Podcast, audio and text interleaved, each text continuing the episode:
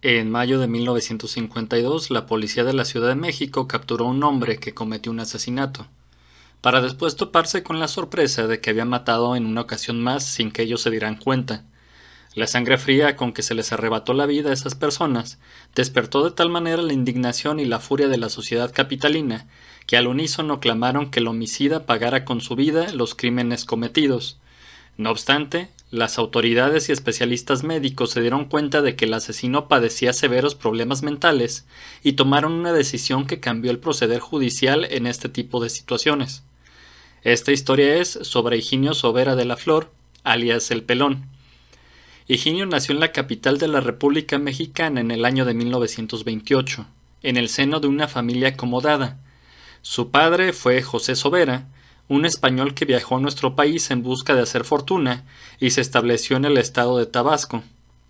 Ahí conoció a su futura esposa, Zoila de la Flor Casanova, hermana del afamado poeta y abogado Noé de la Flor, que con el tiempo fungiría como gobernador y magistrado del Tribunal Superior de Justicia del mismo estado.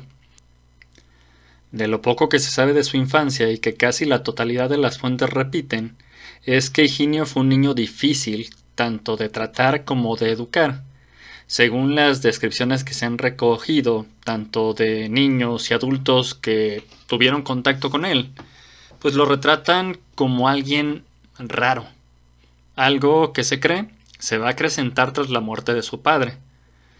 Este niño solía hablar solo y de una forma tan extraña que nadie podía entender qué quería expresar. Además, algo que perturbaba mucho a quienes se encontraban cerca de él es que se reía de la nada, sin nada gracioso que provocara esta reacción. Lo más alarmante de todo es que el pequeño Higinio era muy agresivo con las personas. Era propenso a creer que los desconocidos lo insultaban o lo ofendían, lo que desencadenaba que él regresara a los insultos o incluso los atacara. Lógicamente, este tipo de comportamiento le acarreó problemas constantes y fue finalmente expulsado de la escuela, que era el Colegio Franco-Español en Xochimilco. Su madre, desesperada, intentó internarlo en el Hospital Mental de la Floresta en Tlalpan. Ahí los psiquiatras le informaron que Higinio padecía de esquizofrenia y que debía ser tratado por largo tiempo. Sin embargo, a los pocos días, el muchacho escapó del lugar y su madre no lo obligó a regresar ni intentó llevarlo con más doctores. Era evidente entonces que Zoila de la Flor nunca aceptó que su hijo tuviera algún problema mental.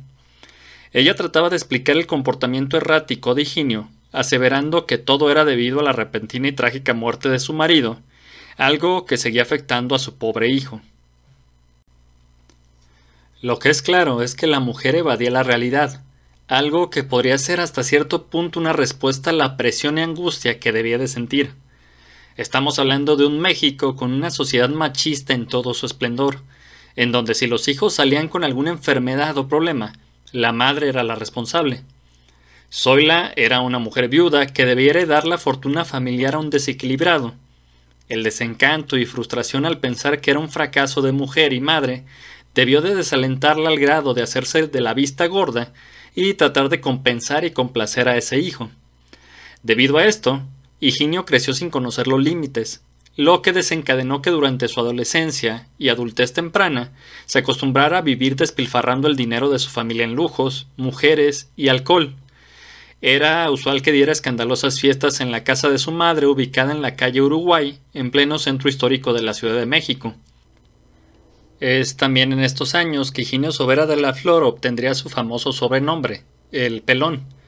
Según se cuenta, desde pequeño se quejaba de que el cabello le incomodaba y dolía a tal grado que en ocasiones lloraba. Es por eso que cuando creció y se consideró independiente entre comillas para decidir su vida, tomó dinero del bolso de su madre, se fue a la peluquería y pidió el cabello a rapa y afeitado. El calificativo de raro jamás lo abandonó, ya que era común que se pusiera tenso al estar en lugares cerrados y en medio de esta claustrofobia alegaba voz en cuello que no podía concentrarse. En cambio, siempre se le veía tranquilo e incluso en paz en lugares abiertos y que fueran silenciosos.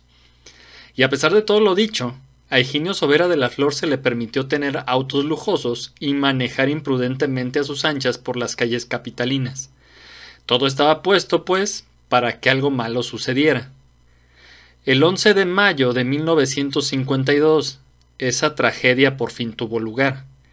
Ese día, el capitán del ejército mexicano y exmiembro del servicio secreto, Armando Lepe Ruiz, iba manejando su lujoso Buick 51 por la colonia Roma. Era acompañado además por su esposa, María Guadalupe Manzano López. De repente, detrás de ellos otro vehículo aceleró y en dos ocasiones les cerró bruscamente el paso con intenciones de adelantarlos. El conductor era Higinio. En el semáforo que había en el cruce de lo que actualmente serían las avenidas Yucatán e Insurgentes, el capitán Lepe emparejó a Sobera para reclamarle sobre lo que había hecho. Esto desencadenó un intercambio de ofensas entre ambos conductores y de repente el pelón sacó una pistola y disparó en cinco ocasiones contra el militar para después, con toda calma y sin importarle que hubiera un agente de tránsito observándolo, seguir su camino. Al arribar las autoridades a la escena del crimen, pudieron recabar información de manera casi inmediata, ya que fueron numerosos los testigos que pudieron dar una descripción detallada del agresor y del vehículo, incluyendo el número de placas.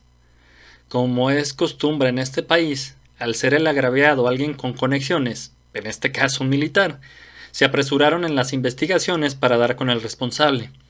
Además, el caso se volvió mediático porque trascendió que la víctima era tío de la naciente actriz y bella mujer, Ana Berta Lepe. Es por ello que las autoridades actuaron con celeridad y supieron que el automotor estaba en nombre de Higinio Sobera de la Flor. Al día siguiente la policía se dirigió al domicilio y sin que fuera sorpresa para nadie, se encontraron con que Higinio no estaba en el lugar. Procedieron a hablar con doña Zoila, quien en un primer momento no quiso dar ninguna información sobre el paradero de su hijo, y lo disculpaba una y otra vez, insistiendo que debían de estar equivocados. No obstante, después de algunas horas de presión, la mujer terminó de comprender la gravedad del asunto y cooperó con las autoridades. Zoila confesó que le dio dinero a su hijo y le ordenó que se fuera a esconder al Hotel Montejo. Mientras tanto, ella estaba planeando cuidadosamente cómo enviarlo lo antes posible a España para poder salvarlo. Es así que el 13 de mayo los agentes se trasladaron al hotel ubicado en la colonia Anzures y se dirigieron a la habitación marcada con el número 108. Al abrir la puerta, lo primero que vieron fue Ginio Sobera de la Flor, quien lejos de resistirse o hacer el intento de atacarlos, estaba tranquilo. Al acercarse, los oficiales pudieron percatarse que estaba bastante sucio, ya que su ropa y calzado estaban llenos de lodo y al parecer de sangre seca. Lo llevaron a la delegación y comenzaron a interrogarlo. En todo momento el pelón no mostró signos de arrepentimiento por lo que había hecho. De lo más tranquilo, relató lo sucedido el 11 de mayo y concordó con lo que ellos sabían. Simplemente dijo que había dado muerte a Lepe, porque éste lo insultó y además lo había llamado payaso. Y esa era la peor de las injurias. No obstante, Higinio soltó algo que dejó helados a los investigadores confesó que el día anterior a su arresto había cometido un segundo asesinato. Había matado a una mujer. Al preguntarle por qué lo había hecho, sus palabras textuales fueron La maté porque me gustó mucho desde que la vi. Le hablé con buenas palabras, no me hizo caso y su desprecio me enfureció. El hecho ocurrió el 12 de mayo. La víctima se llamaba Hortensia López Gómez y tenía 22 años de edad. Ella estaba esperando tomar un taxi en las calles de la colonia Juárez. Quería visitar a su novio que estaba internado en el Hospital Durango debido a un accidente de tránsito. Para su mala suerte, el pelón pasaba por ahí. La observó y comenzó a hostigarla. Hortensia lo ignoró y en cuanto vio un taxi le hizo la parada. Abrió la puerta y subió al vehículo. Antes de que cerrara la puerta, Higinio la empujó y abordó con ella el automóvil. La joven pidió ayuda al chofer desesperada, explicándole que no conocía a ese hombre. En la confusión, y sin perder tiempo, Higinio se abalanzó sobre Hortensia. Lo que intentó hacer depende de la fuente que se consulte. El relato de los hechos va a variar desde un intento de beso a un intento de violación. Lo que sí es cierto es que la mujer se resistió con todas sus fuerzas, y al no lograr consumar lo que pretendía, Sobera de la Flor enfureció a tal grado que desenfundó su pistola y disparó a Hortensia en el rostro. Después, amenazó al conductor y le ordenó que manejara lejos de ahí. Al llegar a la altura de las verjas del bosque de Chapultepec, el pelón obligó al chofer a bajar de la unidad, se puso detrás del volante y condujo hasta llegar a una posada de nombre Palo Alto. Pagó por una habitación, bajó el cuerpo de Hortensia y tuvo sexo con él. Después de saciar sus deseos, Higinio se abrazó al cadáver y se quedó dormido. No se sabe cuánto tiempo pasó en la posada. Simplemente al despertar, subió el cuerpo de nuevo al taxi y condujo por la carretera México-Coajimalpa. Al llegar a una pequeña hondonada, bajó el cadáver y lo arrojó en ella. Además, abandonó el coche y caminó hasta llegar al Hotel Montejo, explicando con esto el estado en que la policía lo encontró. De manera obvia, fue inmediatamente acusado y llevado a la prisión de Lecumberri. Durante todo su proceso no mostró ninguna señal, ya no digamos de arrepentimiento, sino de percatarse siquiera de la situación en que se encontraba. Por ejemplo, cuando se le cuestionó sobre las razones del asesinato de Hortensia López, simplemente declaró fue una mera puntada que me alcancé. Cuando los detalles del juicio fueron saliendo en la prensa, la sociedad capitalina sintió tanta indignación y rabia por los crímenes que muchos enviaron cartas al presidente Miguel Alemán para que decretara la pena de muerte contra Higinio Sobera de la Flor. Incluso, en pleno juicio se intentó acusarlo como el responsable del asesinato de Arnoldo Galván Santoyo, de 18 años, quien fue muerto a tiros cerca de los viveros de Coyoacán. Los testigos de este hecho mencionaron que las detonaciones fueron hechas desde un automóvil de color verde, que coincidía plenamente con el que pertenecía Higinio. No obstante, y para fortuna de él, no se le pudo ligar a este crimen por falta de pruebas contundentes. La situación era bastante turbia, pero sus abogados defensores sabían, porque era bastante claro para cualquier persona que algo no estaba bien en su cliente, y es así que recurrieron al afamado criminólogo e investigador Alonso Quirós Cuarón, que se considera como el padre de la criminología mexicana. Quirós llevaba años haciendo estudios científicos sobre las personalidades atípicas de los reclusos en Lecumberri y logró clasificarlas. Él sostenía entonces que la política criminológica debía considerar no solo la reclusión de estas personas, sino también el intentar la rehabilitación. Totalmente desesperados, los abogados le pidieron que evaluara Higinio de la Flor, y una vez más fue diagnosticado con esquizofrenia. Con estos resultados médicos, se pidió al juez algo inédito hasta el momento, que al acusado lo declararan inimputable. Esto quiere decir que no es responsable del crimen y no puede ser condenado, ya que era claro que él no era consciente de sus actos, no discernía entre el bien y el mal. Ante las nuevas pruebas, y tras una ardua deliberación, Higinio Sobera de la Flor fue declarado inimputable. Tras 15 meses de encierro en Lecumberri, que es lo que duró el juicio, fue trasladado al Hospital Psiquiátrico Samuel Ramírez Moreno, en el Valle de Chalco, para ser debidamente tratado. Higinio Sobera de la Flor jamás se rehabilitó de su enfermedad, seguramente por el estado tan desarrollado de su trastorno. Sin embargo, y algo que sorprende mucho, es que salió del nosocomio en el año de 1988, sin saberse realmente la razón de esto. Eh, pudo haber sido la falta de dinero al no tener ya familiares vivos, podría ser la sobrepoblación del hospital, no tengo ni idea, la realidad es que salió.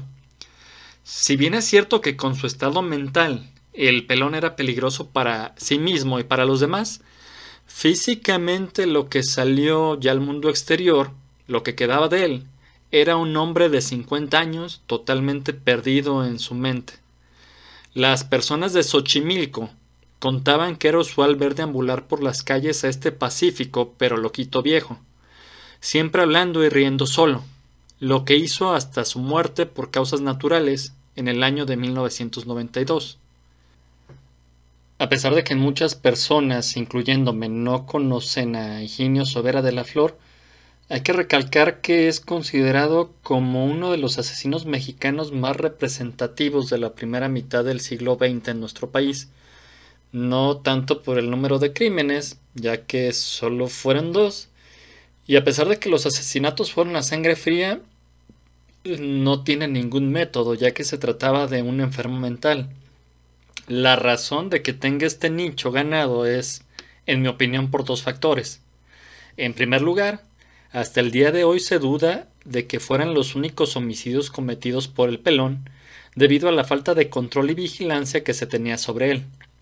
Esta idea prevalece también porque supuestamente algunas de las empleadas domésticas de la familia Sobera de la Flor confesaron durante el juicio de manera privada a los reporteros que sabían algunas cosas turbias ocurridas en torno a Higinio, ya que, según ellas, en diversas ocasiones tuvieron que lavar y hasta tirar ropas del joven Higinio manchadas en sangre.